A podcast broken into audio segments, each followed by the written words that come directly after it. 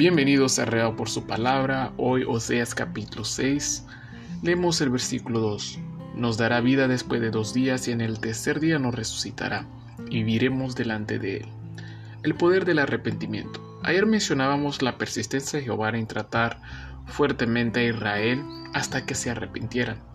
Si por un lado el arrepentimiento era algo necesario, por el otro hay, hay que destacar el impacto de su obra en la vida de los israelitas.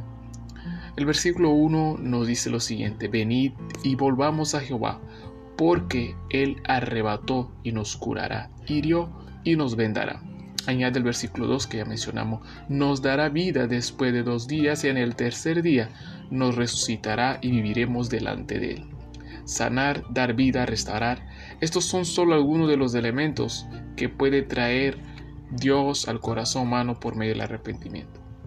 Sobre todas las cosas, el arrepentimiento nos abre ojo a nuestra condición de vida, a nuestro autoengaño.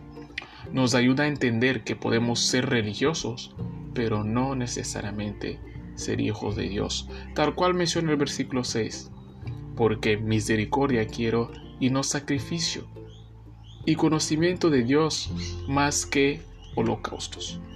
Para comprender mejor sobre lo que nos referíamos al conocimiento de Dios, estudie con nosotros el capítulo 1 y el capítulo 2 de Oseas.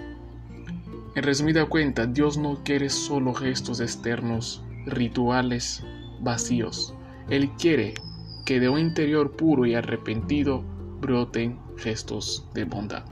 Que Dios os bendiga.